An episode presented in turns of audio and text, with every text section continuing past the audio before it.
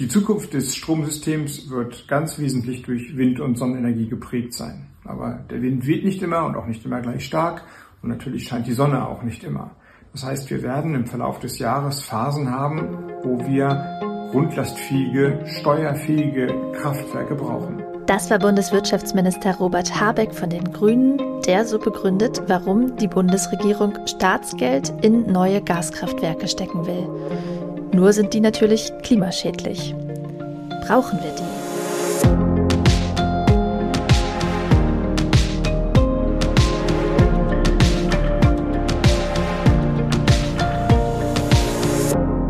Hi und herzlich willkommen zum Klima-Update, dem Nachrichtenpodcast von Klimareporter und Taz. Ich bin Susanne Schwarz, ich bin Klimaredakteurin bei der Taz und ich spreche hier mit Sandra Kirchner von Klimareporter. Hello. Hi. Und das hier sind heute unsere Themen. Wir haben das 1,5 Grad Limit über zwölf zusammenhängende Monate gesprengt. Dafür auch eine etwas bessere, eine gute Nachricht.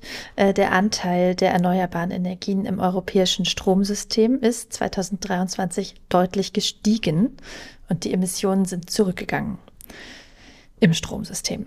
Und zum Schluss, äh, die Bundesregierung will neue Gaskraftwerke fördern und äh, zeigt sich offen für die Nutzung von CCS, also von Technologien, mit denen man Kohlendioxid abscheidet und dann zum Beispiel unterirdisch verpresst speichert.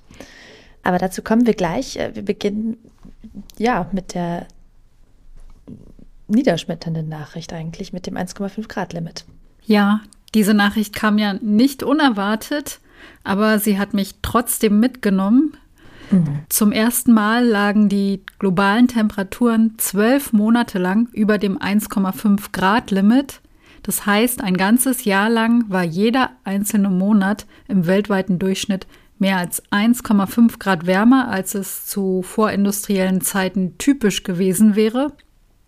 Das hat Kopernikus bekannt gegeben, also der Erdbeobachtungsdienst der Europäischen Union. Es ist ja so, dass das Jahr 2023 durchschnittlich knapp unter 1,5 Grad lag, nämlich bei 1,48 Grad. Aber wenn man sich jetzt vom Kalenderjahr löst und von Februar 23 anguckt, kommt man eben auf ein Jahr über 1,5 Grad. Der Januar jetzt war auch der wärmste seit Beginn der Aufzeichnungen. Ja, das ist schon krass. Also die 1,5 Grad Marke ist ja weltweit, ist ja sowas wie eine Messlatte für gute oder eben schlechte Klimapolitik. Ähm, jenseits der Grenze steigt das Risiko für ja für unkontrollierbare Folgen des Klimawandels deutlich. Ähm, das hat zum Beispiel ein Sonderbericht des Weltklimarats schon 2018 gezeigt. Ähm, seitdem ist das 1,5 Grad Ziel noch mal relevanter geworden, also seit das wissenschaftlich so ähm, nachgezeichnet ist. Im Paris-Abkommen von 2015, äh, da steht es ja auch schon drin, da ist es aber noch das Untergeordnete von zwei Zielen. Ähm, also da steht, dass die Erderhitzung äh, auf jeden Fall bei deutlich unter zwei Grad stoppen soll, aber dass die Regierungen auch Anstrengungen unternehmen, dass das halt schon bei 1,5 Grad der Fall ist. Ähm, um mal ein paar konkrete Punkte zu dem Unterschied zu nennen, ähm, wie man sie auch beim Weltklimarat nachlesen kann. Also bei zwei Grad sind praktisch alle Korallenriffe tot. Der Meeresspiegel steigt um 10 Zentimeter mehr an. Ähm, zehn Millionen Menschen verlieren ihre Heimat. Einige hundert Millionen Menschen sind zusätzlich von Armut bedroht. Ja. Also das heißt, es ist ein merklicher Unterschied. Äh, und äh, ja, dass das 1,5 Grad Ziel überhaupt im Paris-Abkommen steht. Ähm, dieser große IPCC-Bericht, der kam erst drei Jahre später. Das war damals ein krasser und auch überraschender Erfolg der kleinen Inselstaaten, denn deren Existenz, Stichwort Meeresspiegelanstieg, der hängt eben teilweise daran. Ja, aber gleichzeitig war eben von vornherein klar, auch die 2 Grad sind noch lange nicht gesichert und dass die Welt die 1,5 Grad Grenze hält, ist schon sehr unwahrscheinlich. In den Szenarien vom Weltklimarat, in denen das Limit nicht nennenswert gerissen wird, gehen die Emissionen eben drastisch zurück. Bis 2030 halbieren sie sich und bis 2050 liegen sie bei Null. So stand es eben in dem Bericht von 2018 und seitdem sind die Emissionen noch weiter gestiegen, also weltweit gesehen. Das heißt, die Aufgabe ist seitdem größer geworden. Aber wir reden hier ja schon fast so darüber, als wäre das Geschichte, als wären wir schon so richtig in einer 1,5 Grad Welt. Ganz so ist es ja auch nicht. Es kann natürlich auch noch mal kühlere Jahre geben. Dass es so warm ist, ist nicht unbedingt ein dauerhafter Zustand. Im vergangenen Jahr gab es mit dem El Niño ja auch ein natürliches Wetterereignis, das global Temperatur steigernd wirkt. Und das hat sich eben auf den Klimawandeleffekt nochmal draufgelegt. Genau, dabei ändert sich die Zirkulation von Wind und Wasser im Pazifik und das ist eben weltweit zu merken. Das Gegenstück heißt La Nina, das wirkt kühlend und in den vergangenen Monaten gab es eben El Nino. Aber alles kann man eben darauf leider nicht schieben. Also die Erderhitzung, die ist einfach schon weit vorangeschritten. Und das zeigt sich zum Beispiel auch in Studien zu etlichen Extremwetterereignissen. Also zum Beispiel zur Amazonasdürre. Da haben wir ja auch im Podcast schon vor ein paar Wochen drüber gesprochen. Also es ist ja typisch, dass die Region durch El Nino trockener wird. Aber die WissenschaftlerInnen von World Weather Attribution haben die krasse Dürre der vergangenen Monate ja genauer untersucht und sind zu dem Schluss gekommen, dass dieses Ausmaß eben vor allem durch die Klimakrise kam, äh, die das nämlich 30 Mal wahrscheinlicher gemacht hat. Ja, entsprechend ist auch das Resümee bzw. der Appell von Kopernikus. Der Temperaturtrend wird nicht besser, bis nicht die Emissionen sinken.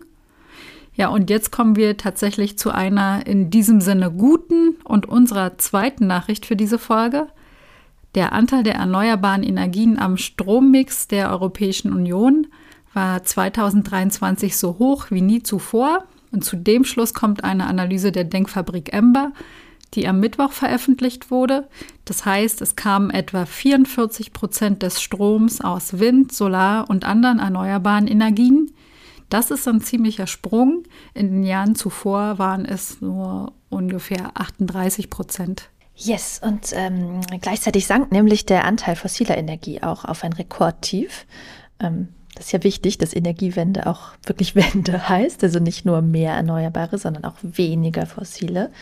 Und ähm, die Stromgewinnung aus Kohle ging um 26 Prozent zurück und aus Gas um 15 Prozent. Ähm, und zusammen kamen die fossilen Energien zum ersten Mal auf weniger als ein Drittel Anteil am Strom in der EU. Und das heißt, äh, dass sich die Energiewende halt auch wirklich in eine Einsparung der Emissionen äh, oder um, also in weniger Emissionen übersetzt hat. Und äh, ja, die sind im Bereich Strom immerhin um ein Fünftel gesunken. Die Sache ist natürlich, Teil dieses Erfolgs ist darauf zurückzuführen, dass die Nachfrage nach Strom immer noch ein bisschen, äh, ja, ein Stück weit gesunken ist durch die Energiekrise. Äh, das heißt, äh, ja, teilweise ist der Erfolg nicht von Dauer, äh, weil die Wirtschaft, die wird sich erholen. Und außerdem wollen wir ja immer mehr mit Strom machen. Also zum Beispiel Autos betreiben und äh, Heizungen betreiben, statt mit Öl und Gas. Und also das heißt, es ist extrem wichtig, äh, dass der Ausbau der Erneuerbaren da Schritt hält. Ja, vielleicht kurz noch dazu, wo welcher Strom bzw. wo der Zuwachs an Erneuerbaren herkam. In mhm. Deutschland, den Niederlanden und Belgien stieg der Anteil der Windkraft deutlich an, während in Griechenland, Ungarn und Spanien der Anteil der Solarenergie äh, merklich wuchs. Aber die Spitzenreiter insgesamt, die sind woanders. In Luxemburg wurden mehr als 90 Prozent des Stroms aus erneuerbaren Energien erzeugt. Und auch Dänemark und Österreich lagen bei einem erneuerbaren Anteil von über 80 Prozent. Ja, und zum Schluss sprechen wir noch mal ein bisschen genauer über die Stromversorgung in Deutschland und wie sich das Stromsystem hier verändern muss, damit es in Zukunft weniger beziehungsweise natürlich gar keine klimaschädlichen Treibhausgase mehr gibt. Und äh, ja, der Anteil der Erneuerbaren wächst.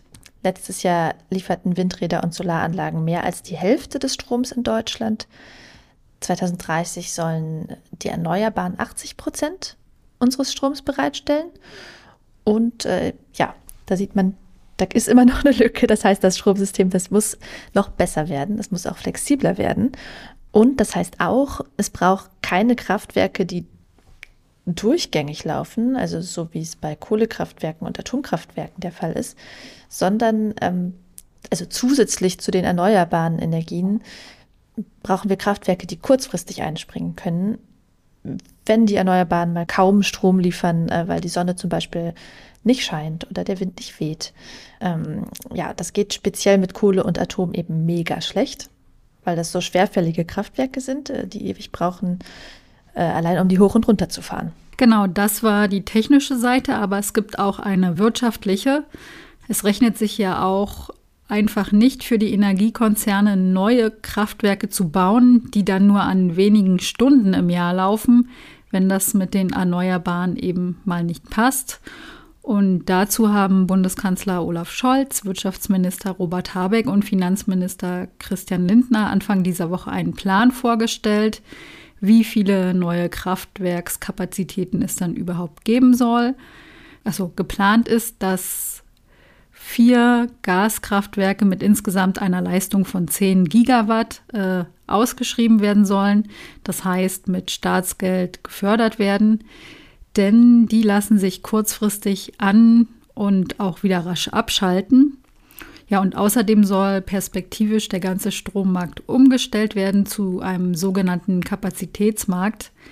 Da werden die Kraftwerksbetreiber eben nicht für die Energiemenge bezahlt, die sie wirklich erzeugen und verkaufen. So ist es ja jetzt weitgehend, sondern äh, eben dafür, dass sie sich bereithalten, falls es Bedarf gibt.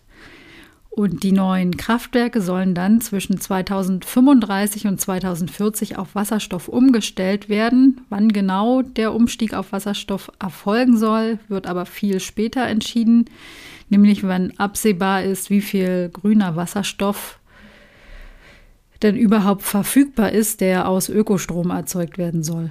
Ja, was mich ein bisschen ähm, nachdenklich stimmt, ist, dass da leider bisher nichts von grünem Wasserstoff steht in der Mitteilung der Regierung, sondern eben nur Wasserstoff. Und äh, das soll dann wohl heißen, dass es eben auch erlaubt sein wird, äh, oder zumindest nach aktuellem Stand erlaubt sein soll, Wasserstoff auf zum Beispiel Erdgasbasis zu nutzen. Und damit wäre dem Klimaschutz natürlich wenig geholfen, denn das verursacht dann wieder CO2. In die Richtung deutet leider auch, dass die Bundesregierung auf ihre geplante Carbon Management Strategie verweist. Die soll also erstmal noch kommen, da ist noch viel unklar. Da geht es darum, ob und wo Technologien eingesetzt werden, mit denen man CO2 abscheidet und dann zum Beispiel unterirdisch verpresst. Ähm, CCS heißt das. Es gibt auch noch weitere ähnliche Technologien. Die sind aber nicht im großen Stil erprobt, bergen gewisse Risiken und gelten außerdem als sehr teuer. Ja, und nach gängiger Auffassung sollte CCS eben nicht bei der Stromerzeugung angewendet werden, sondern eben nur in Bereichen, die sich schwer dekarbonisieren lassen, also zum mhm. Beispiel bei der Stahl- und bei der Zementherstellung oder auch bei der Müllverbrennung. Und deshalb stören sich die Umweltverbände wie NABU, WWF oder auch die Deutsche Umwelthilfe an der Kraftwerksstrategie. Das würde nämlich die Abhängigkeit von fossilen Gasimporten aus Ländern wie Katar oder den USA verlängern. Und es bestehe halt dann die Gefahr, dass diese Kraftwerke dann noch über Jahrzehnte genutzt werden. Ja, so ähnlich argumentiert auch Claudia Kempfert, also die Energieökonomin. Äh, sie sagt, Jetzt noch neue Gaskraftwerke zu bauen, würde zu Überkapazitäten führen, die kaum genutzt würden. Und das würde dann den Strom verteuern. Deshalb sei es besser, an einer anderen Stellschraube zu arbeiten, nämlich in Zeiten, in denen Solar- und Windenergie wenig Strom liefern, auf nachhaltige Biomasse und Tiefengeothermie zu setzen und in geringem Umfang könne auch die Wasserkraft in Deutschland noch ausgebaut werden. Ja, die Energiekonzerne sind dagegen froh, dass nun endlich ein Plan vorgelegt wurde. Denn wenn die Kraftwerke bis 2030 gebaut werden sollen, bleibt nicht mehr viel Zeit.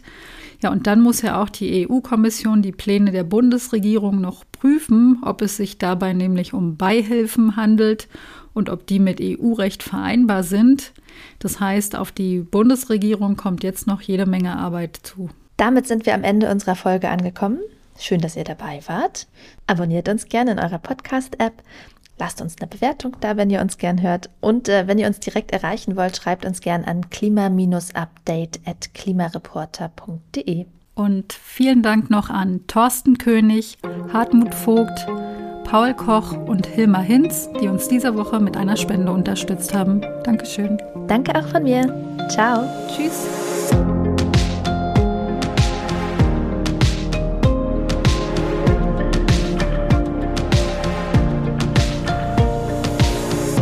Das Klima-Update ist ein Projekt des Klimawissen e.V. in Kooperation mit der Taz und der Taz Panther Stiftung. Es wird im Wechsel moderiert von Verena Kern, Sandra Kirchner, Katharina Schipkowski und Susanne Schwarz. Unser Produzent ist Christian Eichler.